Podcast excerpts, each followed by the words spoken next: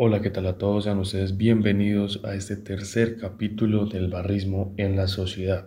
Mi nombre es Juan Pablo Narváez, integrante de la barra Los del Sur, y el día de hoy hablaremos un poco de lo que es el barrismo en Europa y lo vamos a comparar un poco con lo que es el barrismo en América Latina. Quédense hasta el final porque ese podcast estará un poco interesante, además de que hablaremos de unos datos que tal vez tú no lo sabías.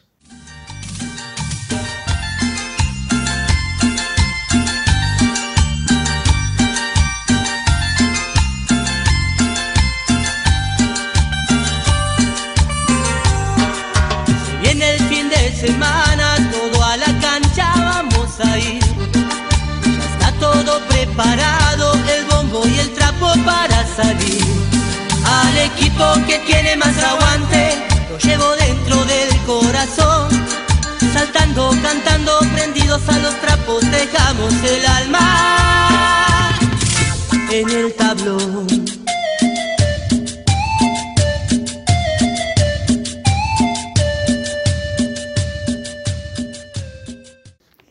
El barrismo en Europa es muy diferente al barrismo en América Latina, puesto que en el viejo continente a estos se les denominan ultras, lo que significa un grupo de aficionados que apoyan a un equipo o un deportista en específico. Este término es usado en Europa, Oceanía y parte de África y Asia. Otra gran diferencia entre los ultra y las barras bravas latinoamericanas es la forma en cómo estos consiguen dinero.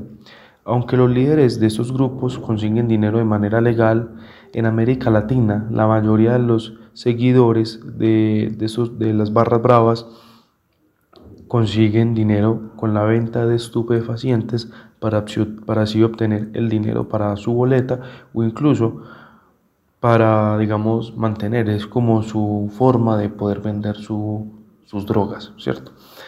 Mm, esto es algo muy notorio en las tribunas populares de América Latina, mientras que en Europa es muy difícil ver la venta de cualquier sustancia dentro y fuera de los estadios. En Europa, los líderes o los seguidores de estas barras que se, pues, que se conocen como ultras utilizan la legalidad, ¿sí? Entonces es muy normal que ellos vendan, eh, no sé, algún tipo de comidas, algún tipo de bebidas, eh, de pronto algunas sustancias que sean legales en, Europa, eh, indumentarias, camisetas, pantalonetas, banderas, bufandas, pólvora para poder ingresar al estadio. Entonces es muy diferente la manera en cómo estos obtienen, digamos, sus ingresos económicos, ¿cierto? Entonces también con, digamos que el mero término se le eh, marca una gran diferencia porque Barra Brava es aquel grupo de aficionados que van y apoyan a un equipo de fútbol, mientras que en Europa se le dicen ultras a un grupo de aficionados que van y apoyan a algún equipo de cualquier deporte. En ambos continentes es muy común ver, ver los actos violentos entre las barras, antes, durante y después de un partido. En Latinoamérica, solo en los días en que se juegan partidos importantes, las autoridades se encargan de tomar las medidas extremas de seguridad para evitar, digamos, eh, para evitar tener que lamentar hechos violentos, eh, digamos, durante solo en el día en que se juega el partido, porque días antes y días después es, es muy raro ver algún tipo de violencia en América Latina. Mientras que en Europa los ultras ya son un problema para las autoridades es muy frecuente que hinchas de distintos equipos se citen por internet para ir a enfrentarse a un lugar determinado.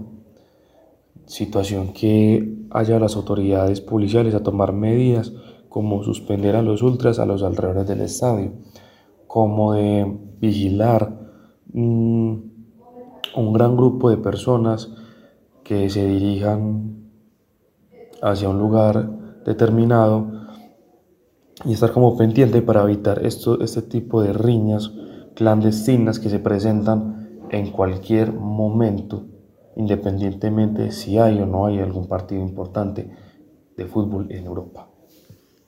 El tema de la xenofobia en Europa es un tema muy cuestionado, duramente criticado por otros países, puesto que en la mayoría de los países europeos las personas son muy xenofóbicas. Esto debido a la historia y a lo que ellos todavía tienen esa mentalidad de ser superiores, lo que es España, Inglaterra, e incluso hasta partes de Alemania, es muy común ver, es, muy, es tristemente común continuar viendo este tipo de sucesos en la sociedad. Pero en el tema del fútbol, el tema, la xenofobia crece aún más, pues en los mundiales de fútbol, en la, lo que es una Champions League, lo que son amistosos internacionales, los europeos tienden a jugar con el violento y triste pasado de, de, algunos países para así de cierta manera hacer sentir mal al rival. ¿Cierto? Es muy común ver que cuando hay un equipo asiático, hay un equipo africano que va a ir a jugar a Europa, muy común ver que los ultras a toda hora estén buscando la manera de provocar violencia física entre ellos, para así decir que son los, la hinchada visitante, la violenta, mientras que, que los verdaderos provocadores violentos son los ultras locales. ¿sí? También últimamente se ha visto mucho el tema del racismo entre de hinchadas hacia los jugadores en Europa.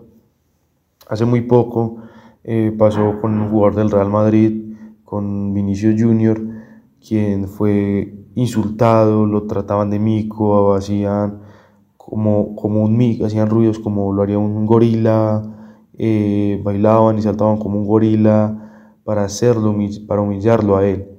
Eh, jugadores del otro equipo también le decían negro, lo insultaban, lo humillaban, a tal punto que hasta el árbitro también le sacó roja a Vinicius y fue sancionado del partido. Este tema fue duramente criticado porque no es la única vez que se presenta.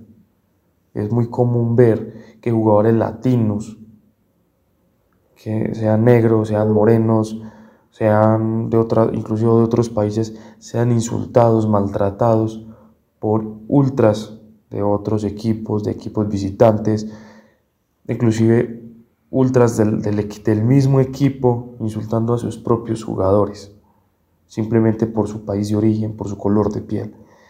Esto ha sido un tema muy que ha sido criticado duramente, inclusive ya deja capturas en, Europa, en España, eh, el racismo hacia un jugador ya puede dar inclusive varios años de prisión, porque es un tema de xenofobia que hay que eliminar de Europa, ¿sí?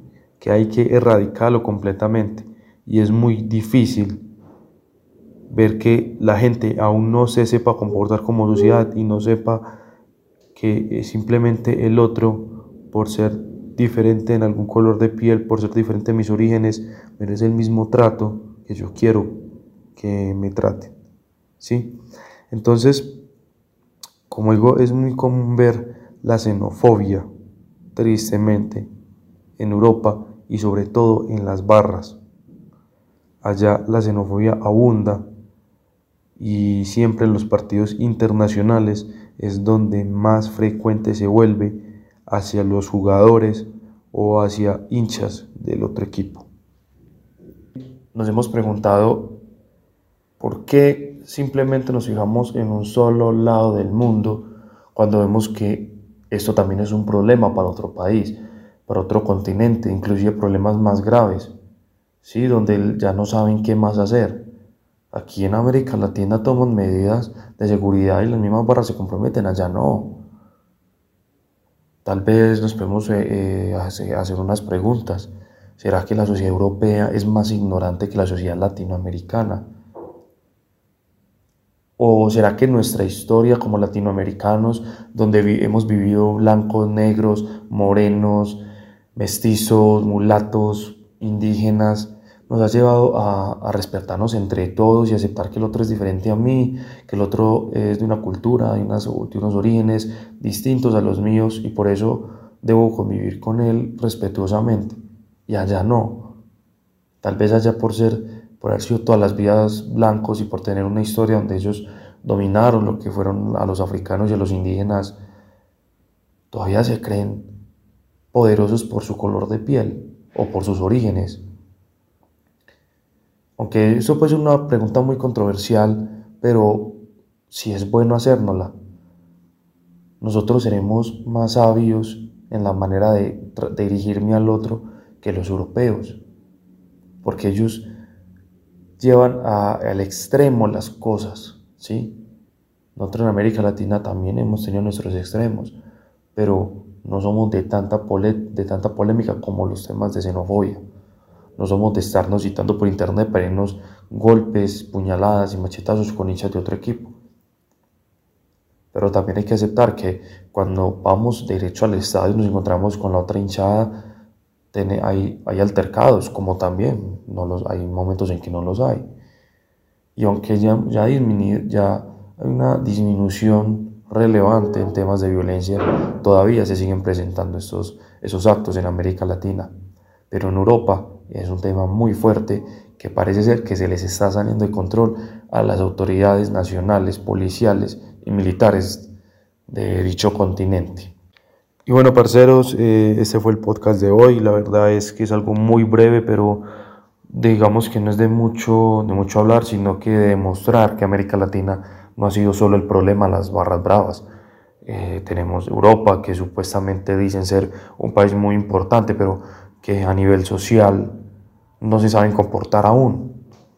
Entonces, son temas de también defender lo nuestro, ¿sí? de demostrar que no somos los únicos, pero por ser un país, por ser un continente lleno de países, la mayoría del tercer mundo, somos muy mal vistos por, por la otra parte del mundo.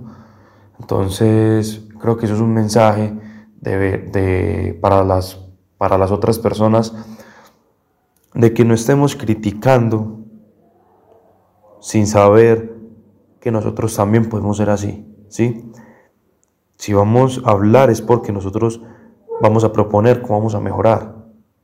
Pero, y también vamos a aceptar que también tenemos nuestros errores y cometemos errores. Pero no podemos venir a señalar a otros países sabiendo que nuestro país también está peor. También la situación se sale de controles. Entonces, espero les haya gustado, espero les deje este gran mensaje de que tenemos que aprender a convivir con el otro. ¿sí? de que solamente el barrismo sea una rivalidad ficticia dentro del estadio y que se termine de ser una rivalidad real, donde cada día hay más muertos y el balón se sigue manchando de sangre. Nos vemos en un próximo capítulo. Chao, chao.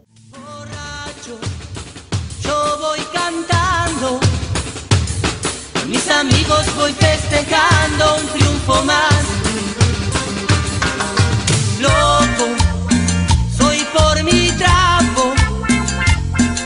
a muerte por donde vas, porque la vuelta que